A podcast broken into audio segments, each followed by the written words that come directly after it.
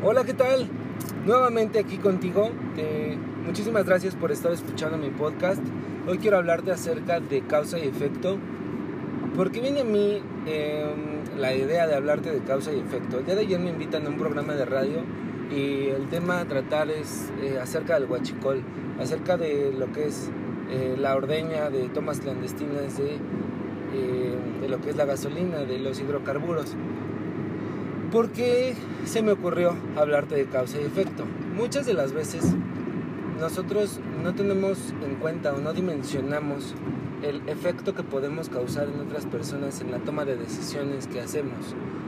Casi siempre o en su mayoría, cuando escucho a alguien, hablan desde una parada donde ellos son el efecto.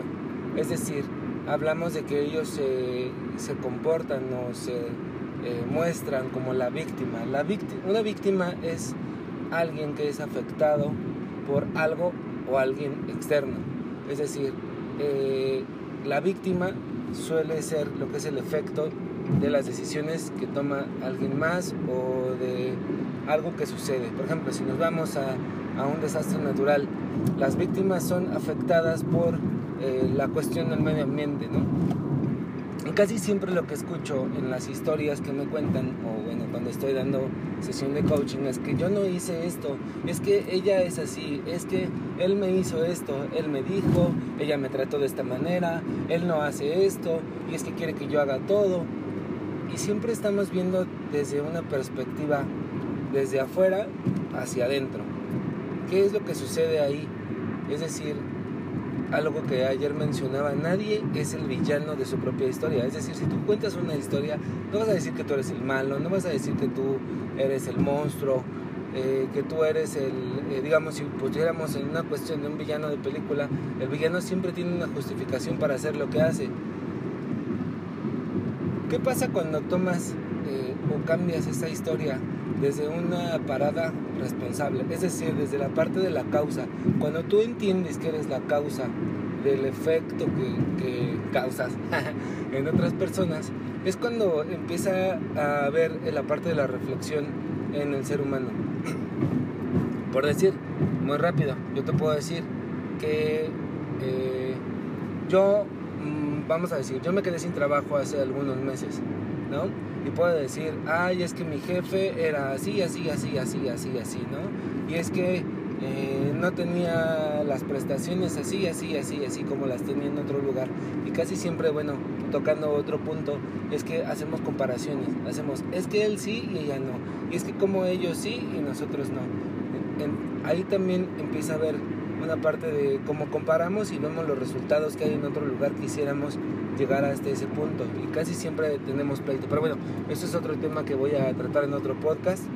Eh, a lo que voy es cuando tú cuentas una historia desde una parada donde tú eres causa, donde tú eres fuente, donde tú eh, eres quien construye, quien crea, quien deshace, quien destruye, es cuando empieza la parte de la reflexión de, o sea, y si no lo hiciera de esa manera y si cambiara mi actitud al momento de hacerlo, por ejemplo, eh, yo puedo decir que soy amoroso, que soy bien pinche amoroso, pero si mi hijo no siente mi amor, si no siente mi cariño, si no lo abrazo cada que lo veo, si no estoy para él cuando él me necesita, de nada sirve que yo diga que soy bien pinche amoroso si mi hijo no lo siente. A veces pensamos que las otras personas son quienes no nos dan cariño, no nos dan amor, no nos entregan su eh, todo lo que son y esperamos a que ellos hagan su parte, ¿no? Porque eso es algo que, decimos.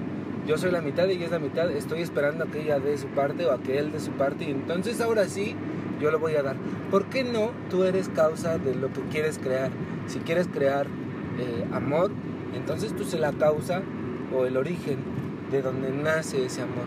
Si tú quieres responsabilidad de otra persona, entonces empieza tú a ser responsable de tus actos, de lo que dices. A veces escucho a, los papás que le dicen a los chicos, a los adolescentes, es que sé puntual y llega temprano a la casa y no digas mentiras. Y cuando llama a la vecina para cobrarte el topper que compraste por catálogo es así como de, dile que no estoy. Desde ahí ya les estamos enseñando a mentir.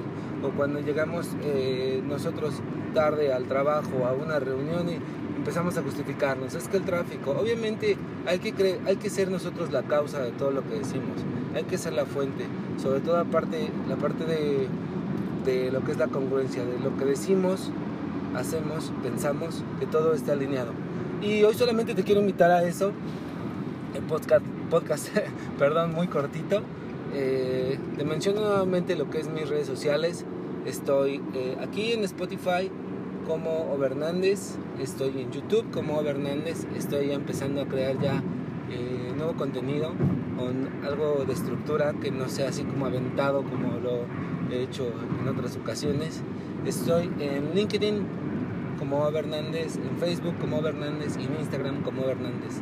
Muy fácil, todo lo que publico, casi todo lo que hago, lo hago a través de dos redes sociales que es Instagram y Facebook. Todo lo demás pues es como algo extra, pero es algo que suma. Y ya sabes, lo más importante para mí es que tú tengas información de valor. Me da muchísimo gusto saludarte, te mando un gran abrazo, te mando un beso, que tengas un excelente fin de semana. Chao.